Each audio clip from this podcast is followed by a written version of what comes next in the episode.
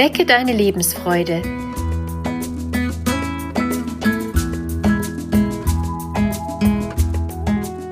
Der Coaching-Podcast von und mit Maja Günther.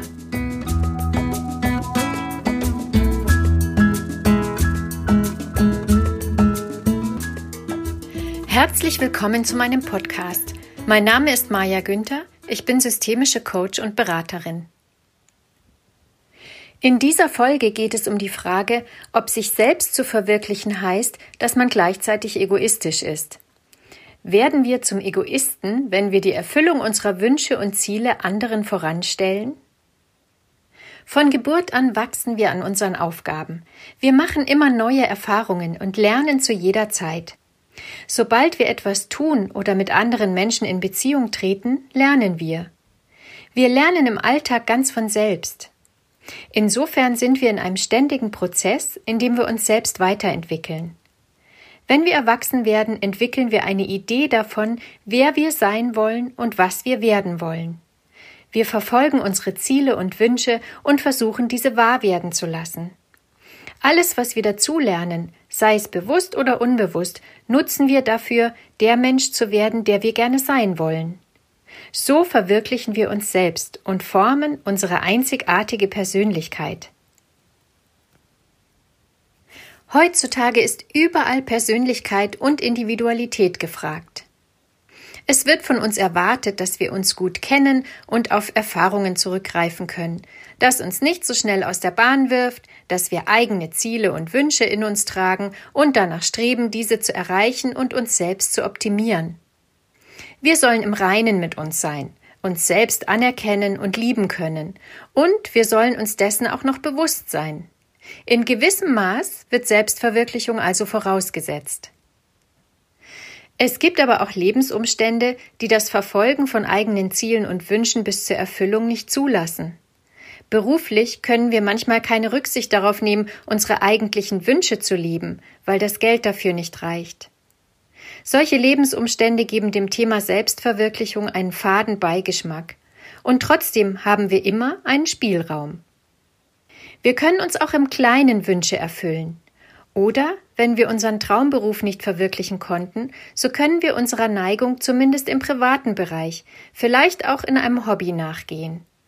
Oder wir bilden uns in der Richtung weiter, die wir uns gewünscht haben, und machen später etwas daraus.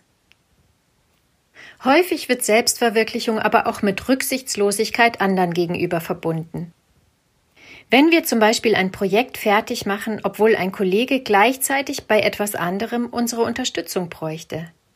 Oder wenn wir uns um eine Beförderung bemühen, obwohl wir wissen, dass eine Kollegin ebenfalls an dieser Position interessiert ist.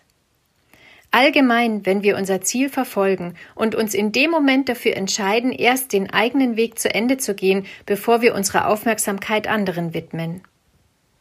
Hier ist der Grad zwischen Egoismus und Selbstverwirklichung schmal. Es ist eine Frage der Perspektive, ob wir als zielstrebig oder arrogant wahrgenommen werden. In diesen Situationen geht es darum, was dir in dem Moment wichtiger ist. Bist du dir selbst wichtiger oder ist es dir wichtiger, auf andere Rücksicht zu nehmen? Egoismus gibt es nur in Verbindung mit anderen. Zu dir alleine kannst du nicht egoistisch sein. Du kannst andere verärgern mit deinem Verhalten, weil sie dich für egoistisch halten, aber niemand kennt all deine Beweggründe und Lebensumstände. Du bist der einzige Mensch, der in diesem Moment entscheiden kann, ob es dir selbst besser geht, wenn du für dich da bist, oder ob es dir besser geht, wenn du für andere da bist. Egoismus ist objektiv nicht messbar. Du kannst nur für dich selbst definieren, ab wann du dich als Egoist fühlst. Solange kein anderer Schaden nimmt aufgrund deines Verhaltens, hast du zu jeder Zeit das Recht, dich um dich selbst zu kümmern. Die gesellschaftliche Debatte um Egoismus geht sogar so weit, dass wir manchmal denken, wir dürften uns nicht mehr um uns selbst kümmern. Als Ergebnis davon bekommen wir ein schlechtes Gewissen, wenn wir etwas für uns tun, anstelle die Zeit zu genießen. Traue dich, dich selbst an erste Stelle zu stellen. Überlege dir, wie wichtig dir das Verfolgen deiner Wünsche und Ziele in dem Moment gerade ist.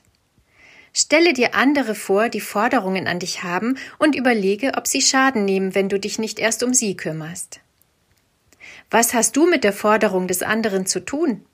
Ist sie berechtigt? Oder fühlst du dich verpflichtet, ohne dass andere etwas von dir erwarten? Ist es dein schlechtes Gewissen, nicht genug Zeit für andere aufzubringen? Es kann auch helfen, wenn du einen Zeitraum oder Zeitpunkt definierst, bis zu dem du dein eigenes Ziel erreicht haben möchtest. Du kannst in deiner Zeitplanung auch Zeiten für andere einbeziehen. Dann hast du fest definierte Zeiten, in denen du deine Aufmerksamkeit anderen widmest. Und du kannst deine Beweggründe mitteilen. Sag den anderen, warum du dich so entscheidest und wann du für sie da sein wirst. Und dennoch kann es sein, dass andere sich darüber ärgern. Sie können nie die ganze Wahrheit sehen, denn nur du kennst dein Gefühl und dein Bedürfnis in genau dem Moment. Ich wünsche dir, dass du deinen Spielraum nutzt und mit gutem Gewissen und Freude deinen Wünschen und Zielen näher kommst. Wenn du glücklich bist, werden das auch die anderen spüren. Lass es dir gut gehen. Deine Maja Günther